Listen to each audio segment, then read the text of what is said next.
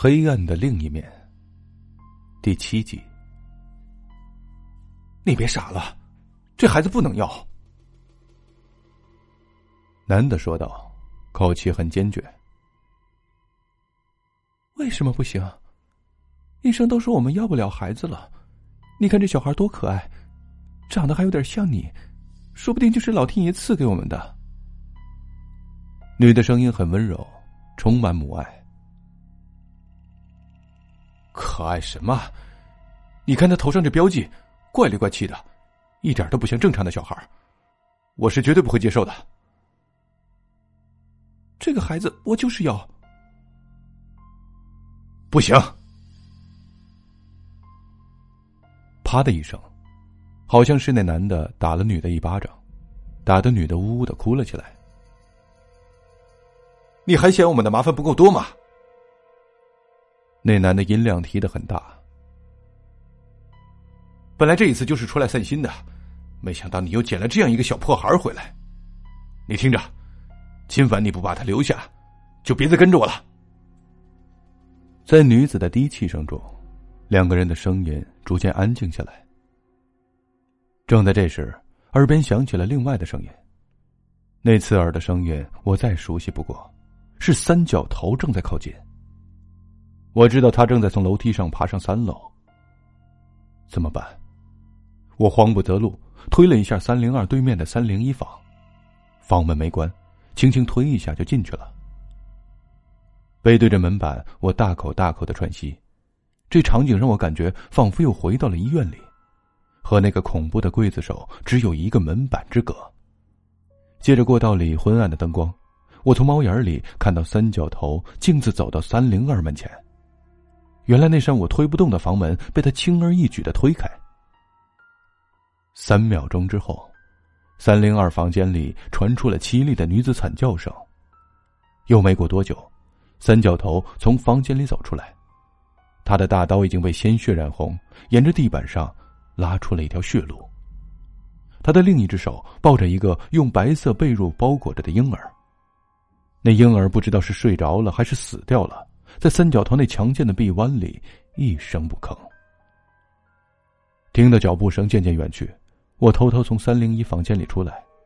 这时候，三零二的房门虚掩着，我探头往里一看，男女的尸体都不见了，房间中唯一一张床铺干干净净的，洁白如洗。我深吸了一口气，踏进了三零二房间。就在我身体刚刚踏入房内。身后立即传出了铁链环绕的声音，我一回头，发现房门像之前一样被铁链缠绕着，我就好像是这里的罪犯，一进入三零二房就会被囚禁起来。房间里什么东西都没有，就好像那对男女从没出现过。不过洗手间里有一个黑咕隆咚的大洞，我爬了进去，这次的地道像之前一样黑。但似乎更长了。进，快醒醒，进！我满头大汗的醒过来，映入眼帘的还是穿着睡衣的方文和他脸上焦急的表情。我看看时钟，五点四十分，电视里播放的是武打动作极其缓慢的午夜剧场，周围没有雾气，也没有那对吵架的男女。我刚才怎么了？我摸了摸微微有些发烧的额头。你一直在说梦话。方文略微有些紧张，但声音很轻柔。亲爱的，是不是今晚玩的太刺激了？回去我再帮你约约窦医生，答应我，你千万不要有事。你点的那几根蜡烛呢？我支撑起身体问，不知道为什么，我突然很在意这个问题。方文望了望窗台，回复道：“好像都灭了。”我皱皱眉头，若有所思。接着他又嘟囔了一句：“这房间不会真的闹鬼吧？”梦境里的事情全部历历在目，如果在之前，我一定以为自己的精神又出现了问题。但自从发现那个道士和符纸是真实存在的之后，我开始对窦文德所谓的催眠产生了怀疑。第二天早上，我先是和方文一起回到了市区，然后自己又杀了个回马枪，回到了秋山旅馆。费了一番周折之后，我找到了这里的老板李元，一个四十多岁、头发稀疏、长相有些臃肿的中年人。他好像知道我来意不善，担心我是记者一类的人物，看得出防备心理很重。老板，你实话告诉我，三零二房间里是不是发生过什么灵异事件？我面色阴沉，二话不说，直奔主题。你在胡说些什么？我们这个宾馆虽然不大，但声誉一直很好，携程网上的评价你可以去看看。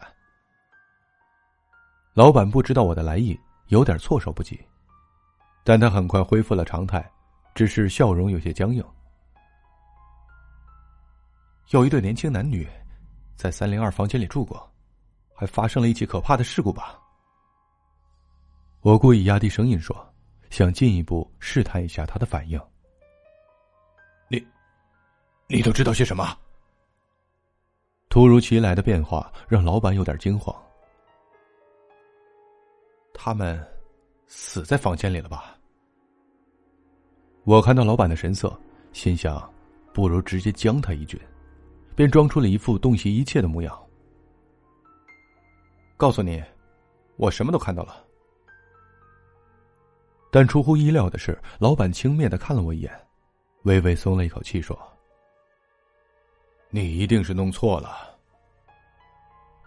猜错了吗？”这一下子冒失的突进，把老板的不安和焦虑都赶跑了，真是棋差一招，满盘皆输啊！无奈之下，我只好改变策略，低声下气的说：“嗯，实话告诉你吧，我是写灵异小说的作家，但最近总找不到灵感，偶然听到一些传闻，所以抱着试试看的心理到这里来寻找一些素材。如果你告诉我那件事来龙去脉的话，我会给你报酬的。”当然了，我小说里出现的都是化名，绝对不会让人联想到是你这间宾馆的。看他犹豫的样子，我又加大了筹码。有钱能使鬼推磨，最后还是银子面子大，终于撬开了老板的嘴。三年前，一对年轻的夫妻抱着一个婴儿来到秋山旅馆投宿，那时候他们住的房间就是三零二。谁知道他们半夜时就静悄悄的离开了。第二天，宾馆的清洁阿姨中午打扫房间时候才发现，婴儿被俩人抛弃在房间里。那时候，他已经没有呼吸了。哎，真是造孽啊！就是我们这些旁观者也不愿意眼睁睁的看着这个小生命就葬送在这个宾馆里，所以我们还是把他送到了医院里。当然，救肯定是救不活了。这件事儿我一直守口如瓶。干我们这行最忌讳的就是这种事儿。搞不好就会被人编成鬼故事到处说，到时候生意就会一落千丈了。我才不会这么傻呢！哼，虽然我也觉得那房间有点古怪，但至今也没什么顾客有过不好的回馈，我也就把这件事儿渐渐淡忘了。你刚刚突然提起这件事儿，还真把我吓了一跳，以为你真的看到了什么。你们这些写小说的就会瞎编。老板一边说着。我的脑子一边飞快的旋转。为什么我会看到三年前发生的事情？我突然想起来陈忠和在医院里跟我所说的一番话。他说：“所谓的鬼，实际上是一种精神能量。既然那个小孩是死在三零二房间里，那么他的精神能量一定长久的留在了这儿。有些人是比较容易接收到精神能量的，有些人则没那么容易受影响。”因为我脑部受过伤，在那之后就变成了通灵类的生物，所以比起普通人来说，更容易接受那些怨念之类的超自然能量。如果说医院里的三角头是我用来惩罚自己的意念，那么这里就是婴儿的精神力量，使之产生了一个刽子手的形象。这个形象在我面前杀掉、抛弃了他的父母，作为对他们抛弃他的报复。事件过程虽然不同，但异曲同工，这倒算是一个合理的解释了。不过隐隐约约的，我觉得整件事情还缺少一条主线，这条主线始终埋藏在无数的阴影之中，纠缠着我至今仍不明朗的人生。主线。对了，想到这儿，我突然心念一动，问道：“你们去的那个医院，是不是叫荣泰医院？”呃，你咋知道的？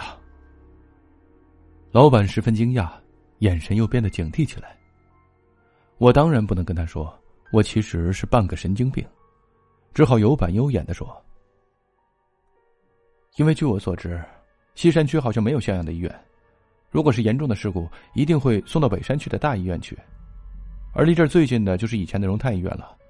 再说了，这样的事情，你肯定是很不想被附近的人知道吧？” 哼，看不出你还有点脑子。见我分析的头头是道，老板似乎对我有些改观。你的故事的确是很好的素材，不过为了我小说的真实性，我还有最后一个问题。我按照之前讲好的价格，把现金塞到他手里。你知道那对夫妻从哪儿来的吗？这是我目前唯一的线索了。他们只是恰好经过这里，也没告诉我他们此行的目的啊。但我注意到他们身上佩戴了一些很有特色的纪念品，比如说，呃，好像有点记不清了。他突然停了下来，然后直勾勾的望着我，好像摸准了我一定会买账似的。真是奸商！我咬咬牙，又忍痛摸出了几张百元钞票。老板讪笑着将钞票收入囊中。敲着脑袋说：“呃，记起来了，那是一个雕刻着复杂花纹的三角形吊坠。那些玩意儿，我印象中只有这里西南的一个村子叫八木村的地方有。好多年前，那里曾经有一群外族的族民停留过，因为跟当地村民起了冲突，不久之后他们就离开了。有个小作坊觉得那东西好玩，便开始当做纪念品来卖，生意还不错。”又是三角形，这玩意儿好像就是不肯放过我似的。哎，等等，老板，那个三角形是长这样子吗？我在前台撕了一张便签，拼命回忆那个复杂的图案，然后描绘在纸上。